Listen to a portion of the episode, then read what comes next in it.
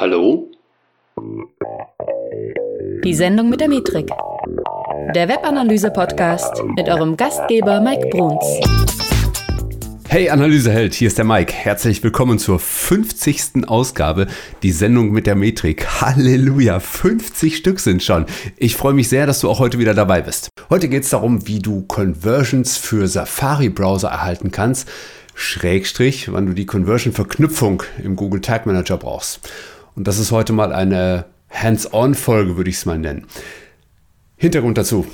Es gibt ja seit geraumer Zeit von Apples Safari-Browser die sogenannte Intelligent Tracking Prevention.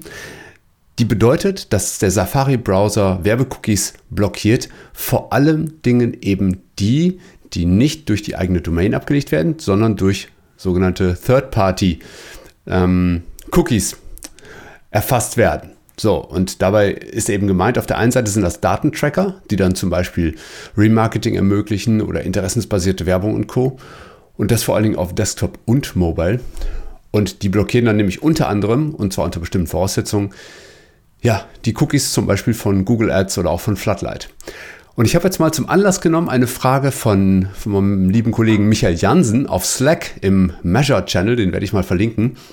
Und der fragte nämlich, hey, sag mal, gibt es eigentlich von Google irgendwelche offiziellen Quellen dazu, wann ich wie was einsetzen muss und welche, ähm, welche Dinge das nach sich bringt? Und ich habe als Antwort auf, auf seine Frage mal den Post von ähm, Julius Federer-Vicious äh, erwähnt den ich dazu absolut sinnvoll finde. Julius ist sowieso für mich so eine der Koryphäen, was das Thema Google Tag Manager angeht. Also folgt ihm auch gerne mal bei Twitter zum Beispiel oder schaut euch einfach mal seine Posts an. Und er hat eben ein sehr umfangreiches Werk dazu geschrieben, wann man äh, und wie, unter welchen Bedingungen und wie man vor allen Dingen dieses Tracking quasi erhalten kann. Also, nochmal von vorne. Es geht darum, wie kannst du ähm, Cookies die bisher auf Third-Party-Basis waren und quasi dann zum Beispiel äh, nicht zu deiner Domain gehörten, wie kannst du aus denen sogenannte First-Party-Cookies quasi machen, damit der Safari-Browser diese Cookies nicht, nicht abwirkt. Ich sage dir gleich nochmal genau, wie der Browser das überhaupt macht. Ja? Also nochmal, First Party ist quasi ein Cookie, das von deiner Domain abgelegt wird und das Cookie gibt sich auch als deine Domain quasi zu erkennen. Und ein Third Party Cookie, das wird zwar durch deine Domain abgelegt, sage ich jetzt mal, aber es steht quasi eine andere Domain dran. Also wenn ich jetzt auf deine Domain gehen würde und dort würde irgendein Werbetracker laufen, der würde sich als diese fremde Websites quasi identifizieren. Und jetzt gibt es drei Möglichkeiten für Werbetreibende, dieses Safari-Blocking, würde ich es jetzt mal nennen, quasi zu unterbinden. Dazu erzähle ich dir dann gleich eine ganze Menge. Also was passiert jetzt erstmal durch das Blocking selbst? Erstmal ist es so, nochmal, das ähm, reduziert sich auf Third-Party-Daten. Third-Party-Daten, also wenn eine andere Domain quasi an, deiner, an deinem Cookie dran steht. Und wann immer das der Fall ist, dann bleiben im Safari-Browser diese Cookies trotzdem erstmal 24 Stunden lang fähig, eine Conversion-Zuordnung äh, zu leisten. Mal angenommen, du würdest jetzt mit, ja, du würdest eine Google Ads schalten und jemand würde über diese Google Ads auf deine Website kommen dann steht dort nämlich zum Beispiel drin, hey, der kam über folgende Kampagne.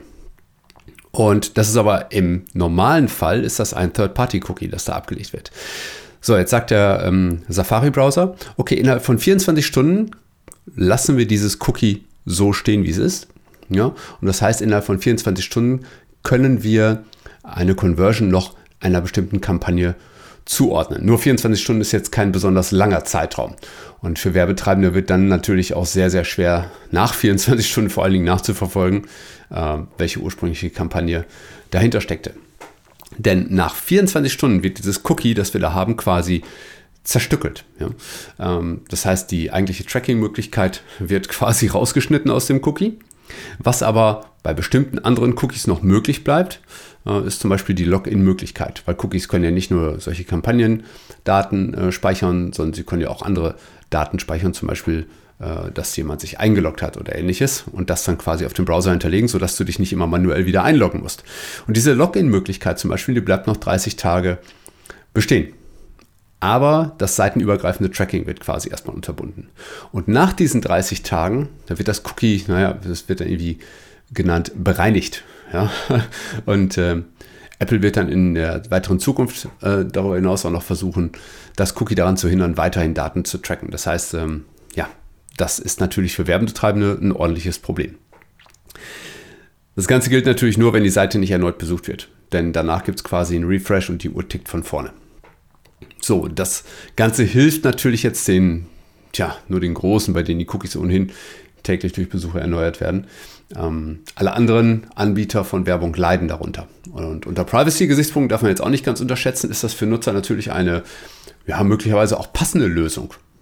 Letztendlich, wenn es denen nicht gefällt, dass sie sich jetzt zum Beispiel immer häufiger einloggen müssen, weil sie jetzt irgendwie 30 Tage nicht auf der, auf der Website waren, sich jetzt manuell wieder einloggen müssen, dann werden sie die Funktion irgendwann deaktivieren oder einen anderen Browser nutzen, wenn das denn geht. das ist natürlich bei Apple-Nutzern so eine Sache, mal ebenso vom Safari-Browser runterzugehen. Also, was passiert jetzt für dich als Werbetreibender, wenn du zum Beispiel Google Ads und Floodlight und Co. nutzt? Eigentlich, wie gesagt, sind wir da auf einem Third-Party-Cookie. Und technisch passiert da zum Beispiel bei Google Ads folgendes. Da wird in diesem Cookie eine sogenannte Click-ID gespeichert. Die Google Click-ID, die wird abgekürzt mit GCLID. Ja. Vorausgesetzt, du nutzt in Google Ads das sogenannte Auto-Tagging. Wenn du in Google Ads mit UTM-Parametern arbeitest, dann wird das sowieso nicht so funktionieren, wie du dir das vorstellst. Äh, insofern, Voraussetzung ist da das Auto-Tagging. Das heißt also, die Kampagnen werden automatisch mit dieser Google Click-ID quasi übermittelt. Und nun ist es aber so, wie gesagt, nach 24 Stunden greift dieses Intelligent Tracking äh, Prevention und dementsprechend 24 Stunden später hast du keine Zuordnung mehr zur eigentlichen Kampagne. Und Entschuldigung. Und das ist natürlich aus Optimierungsgründen extrem fies. Jetzt gibt es drei Möglichkeiten, das zu unterbinden. Also, erste Möglichkeit, jetzt vor allen Dingen in der Anwendung mit Google Ads. Die erste Möglichkeit ist die Verknüpfung von Google Analytics und Google Ads. Denn dadurch passiert etwas, nämlich du bist nicht mehr mit einem Third-Party-Cookie unterwegs, sondern durch die Nutzung von Google Analytics, was per se ein First-Party-Cookie ist, nutzt du quasi auch für Google Ads ein First-Party-Cookie und dementsprechend hast du kein Problem mit dieser Tracking Prevention. Ähm, außerdem kann dann natürlich, kannst du von den schönen weiteren Vorteilen dann eben ja, Nutzen greifen. Ähm, zum Beispiel, dass die Conversions, die in Google Analytics erfasst werden, auch für Google Ads genutzt werden. Die zweite Möglichkeit, diese Tracking Prevention zu, zu unterbinden, und vorausgesetzt hier für den Punkt 2 ist, dass du den Google Tag Manager nicht hast. Also und den Google Tag Manager nicht nutzt für Conversion Pixel. Also, wenn du ein Conversion Pixel quasi ohne den Tag Manager einrichtest auf deiner, auf deiner Domain, dann mach bitte Nutzen vom neuen gtag.js, das Global Site Tag. Das ist vor einigen Monaten eingeführt worden und ist quasi jetzt der Standard, zum Beispiel für Google Ads. Ähm, dadurch soll quasi eine Vereinheitlichung des Trackings über die verschiedenen Google-Plattformen hinweg ermöglicht werden. Das betrifft also quasi nicht nur Google Ads, sondern eben zum Beispiel auch Search, äh, Search Ad 360, also Floodlight und Konsorten. Ähm, Genau, und auch die werden dann eben damit kein Problem haben. Bei alter Implementierung der Google Ads Conversion Pixel kannst du davon ausgehen, dass du trotzdem ein Problem hast. Also nochmal, erste Möglichkeit Verknüpfung von Google Analytics und Google Ads. Und die zweite Möglichkeit, das zu unterbinden, ist die Nutzung vom neuen GTAG.js. Die dritte Möglichkeit, und die betrifft dann eben den Fall, dass du den Google Tag Manager nutzt und dort zum Beispiel ein Conversion Tag für Google Ads eingerichtet hast, dann solltest du ein zusätzliches Tag anlegen, nämlich die Conversion-Verknüpfung. Allerdings musst du das nur dann tun, wenn du nicht Google Ads und Google Analytics miteinander verbunden hast. Ansonsten kannst du es tun. Ja? Also wenn du Google Ads und Google Analytics verknüpft hast, musst du das nicht tun. Du kannst es aber trotzdem tun. Aber wenn du die beiden nicht verbunden hast, solltest du es auf jeden Fall tun. Also das ist dieses Tag, das nennt sich Conversion-Verknüpfung.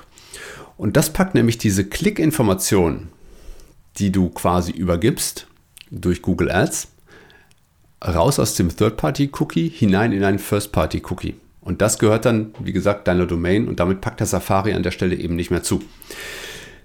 Die Einrichtung dieses Tags ist ziemlich einfach. Es gibt nämlich einfach ein neues Tag, das nennt sich Conversion-Verknüpfung. Das musst du einfach anlegen. Da gibt es auch im, im Normalfall gar nicht so viel zu, zu äh, einzustellen. Ja, du kannst es einfach anlegen und damit ist es fast schon fertig. Du musst noch einen Trigger dazu packen, der heißt All Pages, also bedeutet, spiel dieses Tag auf allen Seiten deiner Website aus.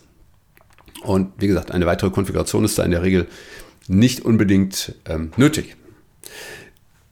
Nötig zwar nicht, möglich sind sie aber trotzdem, denn du kannst zum Beispiel für diese Conversion-Verknüpfung ähm, einen neuen Namen äh, für die daraus entstehenden Cookies ähm, anlegen, also zumindest das Präfix. Hm. Dann kannst du auch die Domain ändern. Ja? Wenn du also sagst, ähm, normalerweise wird dieses, normalerweise wird dieses neu entstandene First-Party-Cookie ähm, auf höchster Ebene quasi angelegt, also quasi auf Ebene deiner Domain. Wenn du jetzt aber sagst, ich möchte das nur auf einer bestimmten Subdomain ausspielen, also zum Beispiel auf shop.domain.de, ähm, dann kannst du dort eben diese Einschränkung machen, auf welcher Domain das stattfinden kann. Oder wenn du es zum Beispiel auch auf mehreren Domains nutzt, dann kannst du eben auch dort mehrere verschiedene Domains nutzen. Was du nicht tun solltest, ist, wenn du jetzt speziell nur eine Domain hast, und äh, wenn du jetzt in diese Einstellung auf eine externe Domain hinweist, dann wäre das Blödsinn, weil dann hast du das gleiche Problem wie vorher, weil dann hast du wieder einen Third-Party-Cookie, was natürlich dann irgendwie blödsinnig wäre. Ne? Und du kannst noch einen Pfad ändern, der geht normalerweise, wird dieses Cookie abgelegt im, im Hauptverzeichnis, also in Slash. Ja, ähm, das solltest du auch nur ändern, wenn du da irgendwo eine Grenze hast oder bestimmte Policies bei dir vielleicht das Ablegen auf diesem Hauptverzeichnis oder Root-Verzeichnis, sagt man ja auch, äh, nicht erlaubt. Und äh, ja, das sind die drei Einstellungsmöglichkeiten. Entweder du kannst äh, den Namen des Cookies ändern ähm, oder du kannst den Pfad ändern. Und ähm, ja, äh, irgendwas war da noch. Habe ich es übersehen? Das waren noch drei Sachen, ne? Äh, egal, auf jeden Fall äh, kannst du es auf Domain und auf Pfad kannst du es ändern. Okay, wenn du dir aber nicht sicher bist, ob du das Conversion Tag brauchst oder ob du es machen sollst, dann solltest du es auf jeden Fall einbinden, denn was du damit nicht machst, ist irgendetwas kaputt zu machen. Ja, du baust es also ein und es wird funktionieren, ganz gleich, ob, ja, ob du Google Ads und Google Analytics schon verknüpft hast oder nicht. Das heißt, es ist quasi äh, eine Sicherheitsoption, wenn du so möchtest. Und äh, ja, wie gesagt, ich kann dir auch den Blogpost von von Julius dazu empfehlen. Äh, der hat sich auch entsprechende Informationen dazu geholt, auch von Google zum Beispiel, von Brian Kuhn. Das ist der ähm, ja, Leading Developer von, vom Google Tag Manager Projekt und ähm, hat auch die entsprechenden Artikel da nochmal rausgesucht und so. Ich verlinke die alle mal in den Show Notes, dann kannst du dich dann nochmal selber schlau machen. Und äh, ja, ich plane gerade nicht selber einen Blogpost dazu zu schreiben, weil, wie gesagt, ich glaube, der von Julius ist einfach umfassend und gut und ich verweise dann an der Stelle einfach sehr, sehr gerne auf ihn. Ich hoffe, das hilft dir ein bisschen weiter. Falls du eine Frage hast, melde dich gerne dazu. Du kannst auch gerne in die, in die Facebook-Gruppen äh, hineinkommen vor allen Dingen in die Digital- und Webanalyse-Helden. Da ist immer was los und da sind solche Fragen mit Sicherheit sehr, sehr gerne gesehen und werden auch super diskutiert. Also wirklich coole Leute dort. Fühle dich herzlich willkommen. Die Eingangsfragen solltest du allerdings beantworten, sonst lasse ich dich da nicht rein. Und äh, dann gibt es noch die Webanalyse für Einsteiger-Gruppe äh, und auch dort bist du herzlich willkommen. Und wenn du es noch nicht gehört haben solltest, ich ähm, werde demnächst ein Hörbuch veröffentlichen. Da bin ich gerade so in der quasi Vorproduktion. Die ist gerade ein bisschen schleppend, muss ich gestehen, aber sie wird weitergetrieben, ganz ehrlich. Und ähm, einen Veröffentlichungstermin habe ich jetzt noch nicht, irgendwie November, Dezember vielleicht.